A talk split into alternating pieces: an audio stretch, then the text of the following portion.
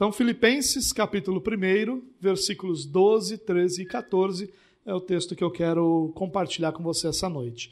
Diz assim, ó: Quero que saibam, irmãos, que aquilo que me aconteceu tem, ao contrário, servido para o progresso do evangelho. Como resultado, tornou-se evidente a toda a guarda do palácio e a todos os demais que estou na prisão por causa de Cristo. E os irmãos, em sua maioria, motivados no Senhor pela minha prisão, estão anunciando a palavra com maior determinação e destemor. Bom, é, só para dar um pouquinho de contexto, né, porque esses versos parecem soltos, é, mas você já sabe, você tem ouvido, inclusive nos últimos meses, muito sobre a questão da carta aos Filipenses. A carta aos Filipenses é uma das cartas chamadas de cartas da prisão. Uma das cartas que Paulo escreve quando estava preso. Né? A, a discussão de onde ele estava preso, exatamente quando escreve Filipenses, é, nos parece que era em Roma, já que ele fala do pretório, né? ou, ou, ou ele fala da residência oficial do governador romano. Porém, é, é uma das cartas que ele escreve enquanto preso. Paulo, quando escreve Filipenses, preso e sofrendo todas as é, situações que envolviam estar preso no Império Romano, de forma muito diferente de estar preso hoje, que já não é uma circunstância e uma situação fácil nem agradável, você imagine num momento onde nenhum tipo de direito humano era é, valorizado, era respeitado, era sequer é, dado atenção para essa, questão dos direitos humanos. Então, Paulo está preso e ele escreve essa carta aos Filipenses.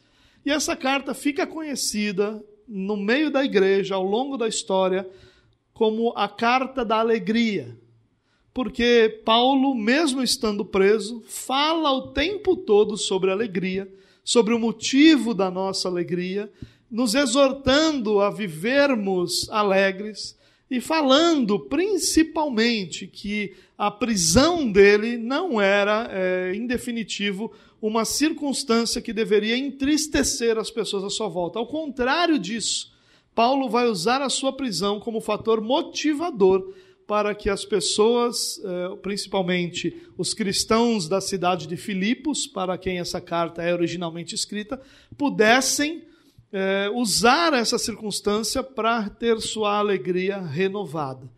Bom, dito essas coisas, então ele vai dizer, ou ele vai falar aquilo que nós acabamos de ler. Ele começa dizendo o seguinte, ó: "Quero que saibam, irmãos, ou seja, é minha intenção que vocês compreendam isso. E aí ele vai dizer que aquilo que me aconteceu, o que, que aconteceu a Paulo? A sua prisão.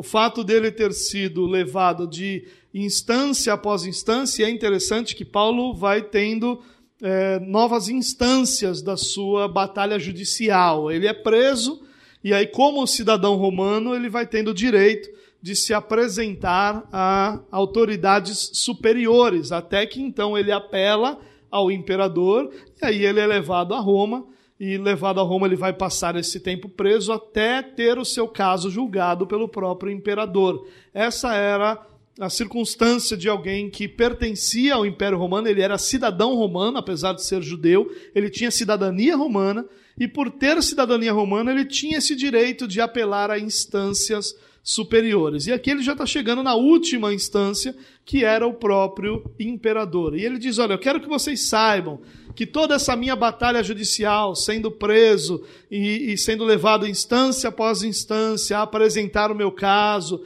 e sempre tendo prejuízo nisso e precisando apelar a instâncias superiores. Então é isso que aconteceu a Paulo. Quero que saibam que o que me aconteceu, minha prisão e minha não condição de ser liberto, ao contrário, precisar continuar apelando para outras instâncias, tem, ao contrário do que se poderia pensar, do que todos devem estar pensando, do que qualquer um imaginaria, servido para o progresso do Evangelho. E aqui tem um primeiro ponto fundamental que Paulo está ensinando para a igreja de Filipos. Ele está dizendo: olha, a minha prisão não tem servido para eliminar a minha motivação ou para aprisionar o Evangelho. Ao contrário, tem servido para o progresso do Evangelho. E Paulo está nos apresentando um princípio absurdamente valioso. Que, ainda que nós estejamos presos, e claro que aqui era uma prisão literal, mas muitas coisas nos prendem, é, muitas circunstâncias, muitas realidades nos prendem, ainda que nós estejamos presos, o Evangelho de Cristo nunca está preso. Deus usa todas as circunstâncias pelas quais nós passamos para fazer com que o Evangelho seja proclamado a todas as pessoas. O que Paulo está dizendo aqui é: ainda que eu esteja preso, o Evangelho é livre, o Evangelho está livre. E a minha prisão, que poderia ser ao olhar natural das pessoas ao meu redor, motivo de tristeza e de recuo na pregação do Evangelho, está servindo para, ao contrário disso, levar o Evangelho e fazer o Evangelho ainda mais conhecido. Que Paulo está querendo nos dizer aqui, irmãos, é que não importam quais circunstâncias nós vivamos, Deus sempre continuará levando o Evangelho às pessoas. Não importa se nós estamos numa circunstância, não importa se nós estamos numa situação favorável, se estamos até mesmo livres para que o Evangelho seja pregado. Nada pode impedir o Evangelho de ser proclamado a todas as nações. Isso é algo que nós devemos ter em nossa mente, irmãos. Porque senão nosso pensamento se torna humanista. Nós dependemos de circunstâncias, nós dependemos é, de uma série de estruturas e realidades para acreditar que aí então o evangelho pode ser proclamado. E o que Paulo está dizendo é que, ao contrário disso, até mesmo quando ele estava preso, e aí todos poderiam dizer: bom, agora acabou a proclamação do Evangelho, porque Paulo está preso. Como é que ele vai pregar o Evangelho se ele está preso? E ele está dizendo que a sua prisão serviu para, ao contrário do que todos pensariam, fazer com que o Evangelho progredisse, fosse levado ainda mais adiante a pessoas que nunca tinham ouvido, que nunca tinham sido impactadas pelo Evangelho, que nunca tinham sido tocadas pelo Evangelho. Agora vamos trazer isso para nós, irmãos. O que, que isso significa para a nossa vida? Talvez você esteja pensando aí, bom, mas eu não estou preso. Mas essa prisão de Paulo, e se nós fôssemos trazer isso para uma realidade da nossa vida, ela pode ser facilmente é, comparada a grandes adversidades que nós enfrentamos. A grandes circunstâncias adversas que muitas vezes nós somos inseridos. Às vezes nós estamos em situações que são verdadeiras prisões emocionais, mentais, financeiras, de mobilidade. Às vezes nós estamos presos, às vezes nós não temos dinheiro para absolutamente nada, e ainda que a gente quisesse fazer alguma coisa, a gente não pode. Às vezes nós não temos é, saúde para fazer absolutamente nada, ainda que nós quiséssemos. Às vezes nós não temos condições de fazer aquilo que nós gostaríamos, ou seja, nós sempre podemos estar envolvidos em circunstâncias que são para nós verdadeiras prisões no servir a Deus. E o que Paulo está dizendo é que nós deveríamos nos lembrar que Deus, em seu governo soberano, não permite que absolutamente nada impeça o evangelho de ser proclamado o Evangelho será proclamado, mesmo diante de todas as nossas adversidades. E mais do que isso, nós deveríamos olhar para essas adversidades, não como um impeditivo para o serviço, mas como uma oportunidade para que Deus nos use de uma maneira única. Para que o Evangelho fosse pregado na prisão, Deus precisava de um preso. Deus não precisava de uma pessoa que estava do lado de fora, sem nenhum tipo de envolvimento, sem nenhum acesso. Talvez hoje quem esteja do lado de fora tenha algum acesso e tenha algum acesso. Naquele momento não tinha. Até em muitas circunstâncias, visitas eram proibidas. As pessoas muitas vezes ficavam é, em masmorras, como nós vemos o próprio é, Paulo passando por uma circunstância dessa com Silas, onde ele estava é, numa masmorra interior, ou seja, num buraco escuro, úmido e acorrentado. Como é que você vai levar o evangelho a essa circunstância. Mas Deus precisava levar o evangelho a essa circunstância. Como precisava em Atos, nessa circunstância que eu estou falando sobre Paulo e Silas, levar ao carcereiro e a sua família que ele desejava salvar. E para isso Paulo e Silas são presos. Para isso Paulo é preso aqui. As instâncias inferiores não vão resolvendo o caso dele, não é porque o caso era muito difícil, não é porque Paulo era culpado, mas porque Deus queria levá-lo a instâncias superiores para que aquelas pessoas ouvissem o Evangelho. E se nós fizermos um paralelo com a nossa vida, irmãos, será que nós não estamos deixando de perceber que circunstâncias que Deus está produzindo e permitindo em nossa vida, são circunstâncias que Deus quer usar para que o Evangelho seja proclamado e possa progredir. Será que, de repente, aquela circunstância tão ruim no trabalho, que me limita tanto, não é exatamente a circunstância que Deus precisa para que o Evangelho seja pregado especificamente para determinada pessoa? Será que aquele pipinaço na nossa casa, na nossa família, não é exatamente a circunstância que nós precisamos ou que Deus está produzindo para que o Evangelho seja pregado. É essa reflexão que nós temos que fazer, irmãos. Que não existem limitações para que Deus leve o Evangelho adiante. Não existem limitações para que Deus faça com que Sua palavra seja proclamada. Até a circunstância pior possível para Paulo. Pior do que essa circunstância para Paulo, só a morte. Mas nessa pior circunstância que ele estava vivendo, ele chega à conclusão de que o evangelho está progredindo. E é aqui tem uma grande lição para nós. As nossas adversidades são instrumento de Deus para tornar a nossa visão mais clara. Às vezes nós não percebemos o que está ao nosso redor. Às vezes nós não olhamos com atenção para o que está ao nosso redor, mas quando a adversidade vem, nós começamos a prestar atenção, nós começamos a olhar para a realidade ao nosso redor, nós começamos a perceber o que Deus está fazendo. Nós somos muitas vezes insensíveis para a voz do Espírito ao nosso coração. Muitas vezes nós estamos sendo dia após dia, instruídos, ensinados, ministrados sobre determinado assunto e nós estamos vivendo de forma desatenta, de forma desapercebida, de forma descompromissada, até que a tribulação vem e aí a gente começa a perceber aquilo tudo que Deus estava tentando falar conosco. O que Paulo está dizendo aqui é: olha, eu entendi, ao contrário do que qualquer um me explicaria eu entendi que não há uma limitação para a pregação do Evangelho por causa da minha prisão. Eu aprendi mais do que isso, minha visão se tornou tão clara que eu percebi que Deus está usando a minha prisão exatamente para cumprir os seus propósitos.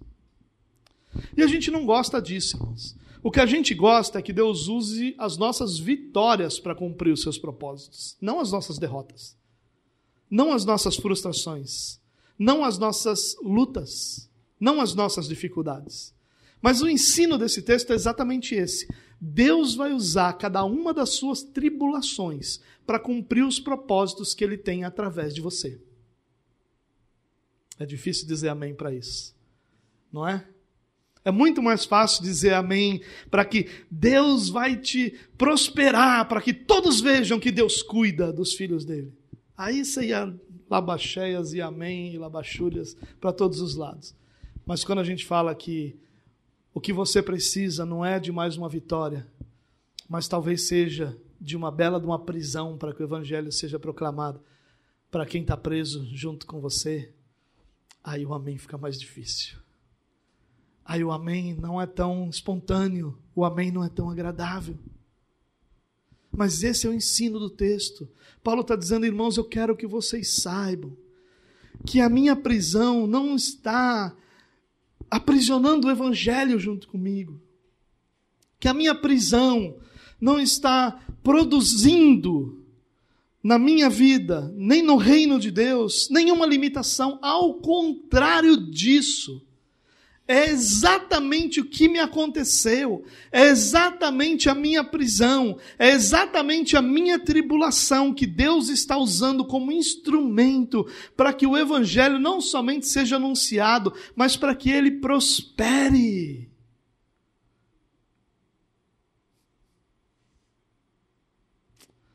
Sua prisão, irmão, serve ao Senhor suas lutas, batalhas e adversidades servem ao reino de Deus.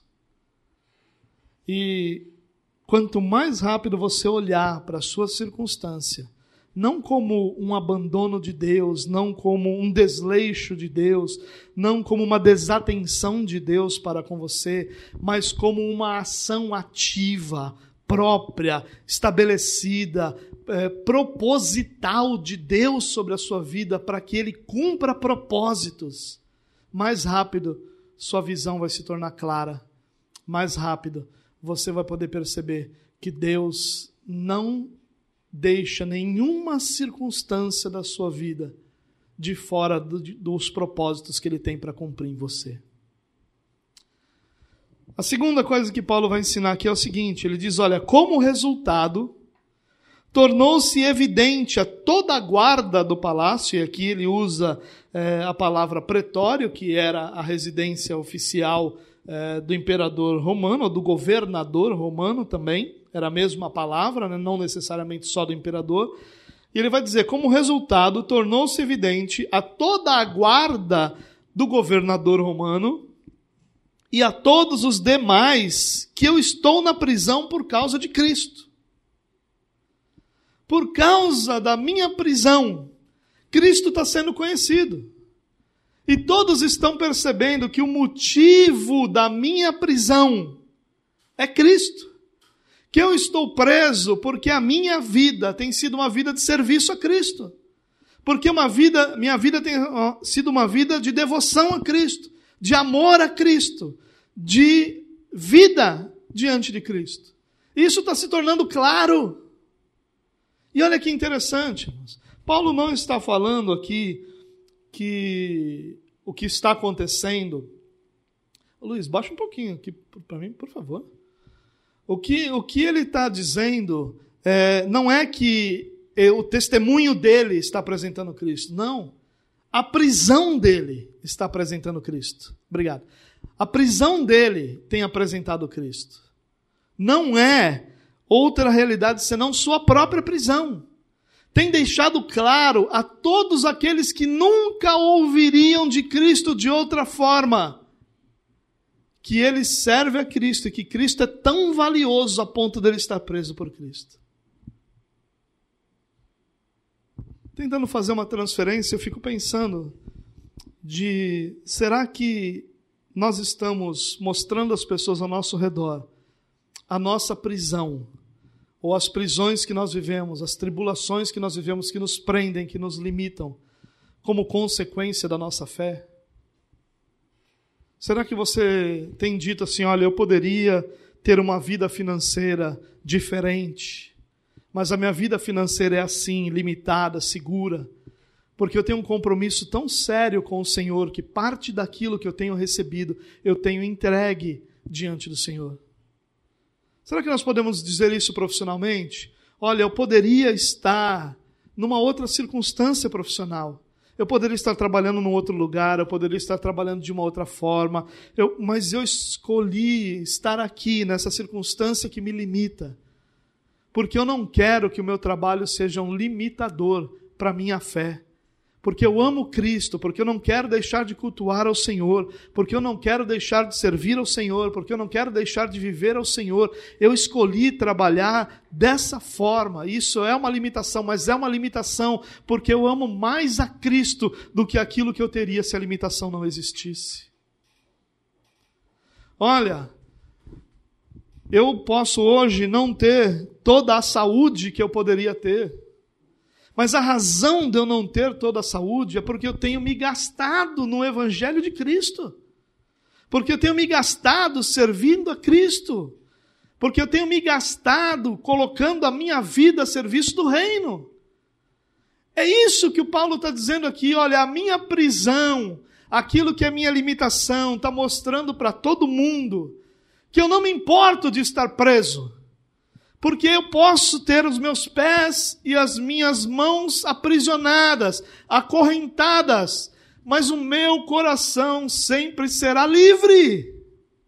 O meu coração ninguém pode aprisionar, porque ele foi liberto pelo poder do Evangelho de Cristo. Então eu posso ter minha saúde, minha família, meus relacionamentos, minhas finanças, minha vida profissional, tudo isso pode em algum momento, em diversos momentos, ser uma espécie de prisão para mim, mas meu coração nunca será. Porque eu ganhei um novo coração, e esse novo coração é um coração que vive para Cristo. E eu não me importo com todos os benefícios que eu teria se eu não estivesse preso. O que eu me importo mesmo é com a realidade de que eu não deixe de ter Cristo Jesus, o nosso Senhor. É isso que Paulo está dizendo. Está dizendo, irmãos, ficou notório para todo mundo que Cristo para mim é mais valioso do que a minha liberdade.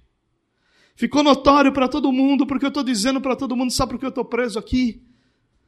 Porque Deus quer converter você. Será que você já teve ousadia de dizer isso para alguém com quem você trabalha? Quando alguém diz para você assim, olha, esse trabalho não aguento mais, que trabalho horroroso, que coisa ruim isso aqui, e de repente você vira para essa pessoa e diz, sabe por que eu estou preso nesse trabalho?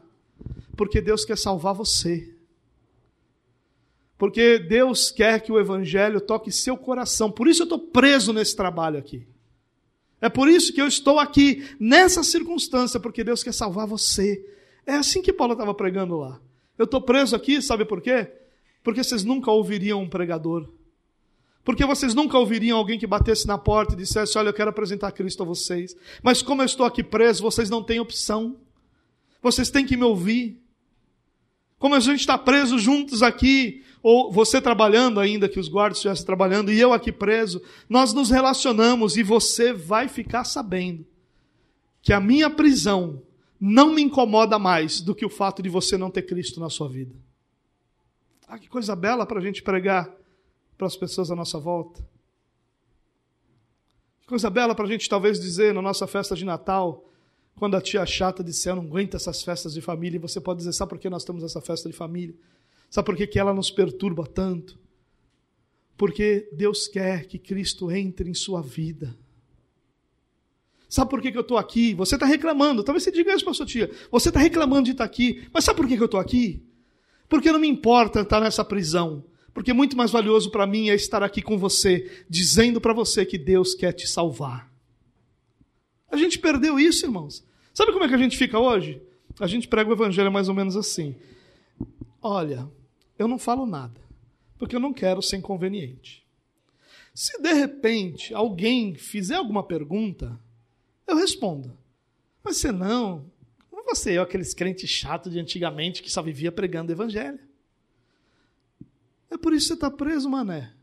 Porque você não prega. Lê o resto que Paulo diz, ele diz: Sabe do que eu tenho certeza? Eu vou ser livre. Porque eu não estou preso por outra razão senão para cumprir a missão que Deus me deu de pregar para essas pessoas. E quando eu acabar de pregar para essas pessoas, sabe o que vai acontecer comigo? Eu vou ser liberto. É esse pensamento que você tem que ter. Essas circunstâncias todas, essas adversidades todas, deixam de existir quando a gente cumpre a missão de pregar o Evangelho para todas as pessoas com quem Deus nos aprisionou. Versículo 14 diz assim: e os irmãos, e aí Paulo está continuando, perdão, deixa eu só voltar aqui no 13. Ele diz: Olha, os demais, é, ficou evidente a todos do palácio, aos demais que estou na prisão por causa de Cristo. E ele diz: E os irmãos, em sua maioria, motivados no Senhor pela minha prisão, estão anunciando a palavra com maior determinação e destemor. Como é que alguém poderia ficar motivado pela sua prisão? Pare para pensar, vamos imaginar. Imagine você aí qual é a sua prisão hoje. Onde você está preso? Em que lugar você está preso? E aí, imagine se o irmão que está do seu lado aí, não precisa virar e falar nada para ele, não, porque você não é papagaio, mas o irmão que está do seu lado, imagine esse irmão que está do seu lado, se ele está sendo motivado ou desmotivado pela sua prisão. Será que ele está sendo motivado ou será que ele está sendo desmotivado pela sua prisão? Será que quando você fala sobre o seu serviço ao Senhor para alguém, esse alguém diz: Rapaz, eu quero ministério, eu quero servir ao Senhor. Ele diz: Deus me livre desse negócio. Eu nunca esqueço de uma irmã que nós tivemos numa das igrejas onde nós passamos, que essa irmã tinha um filho de 10 para 11 anos de idade, e esse menino começou a ser discipulado, e esse menino amava o Senhor, era um menino interessadíssimo, e um menino que queria crescer, que queria. E um dia eu cheguei para essa mãe e disse: Mãe, eu quero te pedir permissão para investir na vida desse menino, porque esse menino vai ser um missionário do Senhor. Deus me livre, pastor, sai com essa maldição para lá. Foi isso que ela falou. Você imagina se isso motivou ou desmotivou o menino, né? Você imagina que o menino não seja um missionário hoje. Mas, às vezes, as nossas, as nossas prisões estão desmotivando quem está do nosso lado. E o que Paulo está dizendo aqui é que os irmãos, motivados por sua prisão, estão anunciando a palavra com maior determinação e destemor. O que, será que fez essas pessoas se animarem com a prisão de Paulo? Só tem, claro que Paulo depois vai explicar aqui, vai dizer que alguns desses é até por inveja, do tipo assim, agora que Paulo está preso, eu vou fazer meu nome. Né? Isso aconteceu também. Mas esse não é o cerne daquilo que Paulo está dizendo. O cerne do que Paulo está dizendo é que muitas pessoas estão vendo que eu estou preso, mas eu estou em paz. Muitas pessoas estão vendo que eu estou preso, mas que eu estou feliz. Muitas pessoas estão vendo que eu estou preso, mas eu estou satisfeito no Senhor. Isso é um desafio gigantesco para nós, irmãos nós permanecermos satisfeitos no Senhor nos momentos de maiores lutas da nossa vida. Permanecermos felizes, como nós conversamos semana passada, exultamos com alegria indizível pelo fato de que o Senhor está cuidando de nós. Esse é um grande desafio, um desafio que Paulo, pela graça do Senhor, venceu. O desafio de, no meio da sua prisão, conseguir motivar quem estava ao seu lado e Paulo faz isso quando ele demonstra que aquela prisão, ele demonstra consciência de que aquela prisão fazia parte do propósito de Deus. Quando ele diz para quem está do seu lado: por que você está triste com a minha prisão? Deus precisava de um missionário preso para pregar aos presos, para pregar aos guardas, para pregar aqueles que servem aqui dentro da cadeia. Deus precisava de um missionário aqui dentro. E a única forma do missionário entrar aqui era preso. Então por que você está triste com a minha prisão? Se alegre! Deus não está poupando esforços para que o seu evangelho seja anunciado a todos. Deus não está escolhendo pessoas pelo que elas são, pelo dinheiro que elas têm, pela condição social delas. Não, Deus está escolhendo pessoas pela sua soberania e tem gente para ser salva dentro dessa prisão que ninguém dá valor. E Deus precisava do missionário, por isso eu estou preso. E as pessoas ouviam: opa, a minha prisão então é instrumento de Deus, é ação de Deus, é Deus usando a realidade para pregar o Evangelho. Por isso, no meio da minha prisão, com mais é, destemor, ou como ele diz aqui, determinação e destemor, eu vou pregar também. E as pessoas saíram para suas próprias prisões, claro que não literais, para pregar o Evangelho. Só que agora eles não só chegavam lá e diziam assim: Olha, Jesus morreu e quer salvar você. Jesus te ama e eu também. Eles não falavam só isso. Eles diziam: Olha, sabe por que a gente está preso junto aqui? Sabe por que a gente está ralando junto aqui? Sabe por que a gente está passando por essa situação junto aqui? Sabe por que a gente está tendo que comer arroz com passas de novo juntos aqui? Porque Deus quer salvar você. Isso era o destemor, essa era a motivação, essa era a ousadia. Sabe por que você está passando por tudo isso? Porque Deus quer salvar pessoas no meio da sua prisão. E aí as pessoas se sentiram motivados. Agora vamos voltar para o irmão que está do seu lado. Ele tem ouvido isso de você? Ele tem percebido isso de você? Ou será que o seu lamento pelas lutas, dificuldades e prisões que você tem tem sido desânimo para quem está do seu lado? O Evangelho é imparável, se é que existe essa palavra. Nada pode aprisionar o Evangelho de Deus. Nada pode impedir o Evangelho de Deus de avançar. E saber disso não muda nada em nossa vida. O que muda em nossa vida é saber que Deus quer que esse Evangelho não seja parado.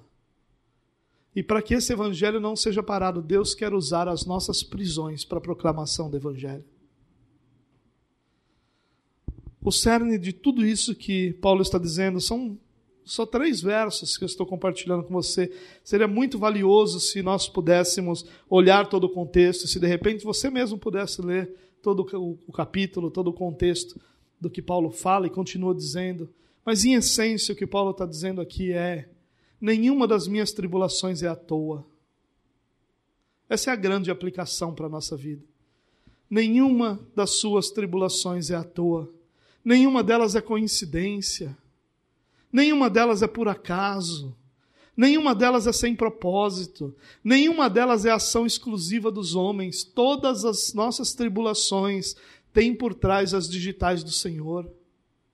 Porque essas nossas tribulações, apesar de não serem aquilo que nós gostamos, e talvez nem, se, nem seja aquilo que você se propôs a ouvir essa noite, né?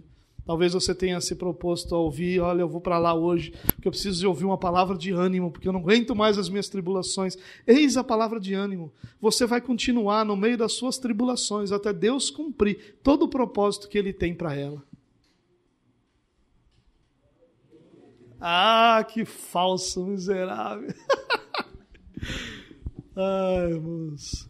Que seja profético, né? O nosso amém, o nosso glória a Deus. Sabe, irmãos, isso não é uma apologia à tribulação, não é uma tentativa de fazer você amar a sua tribulação, mas é um descortinar do texto que nos mostra que a nossa tribulação tem propósito.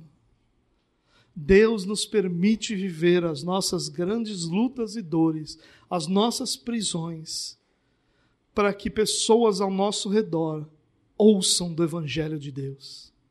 Ouçam que Cristo é mais valioso do que nossa liberdade. Ouçam que Cristo é mais importante do que estar confortável.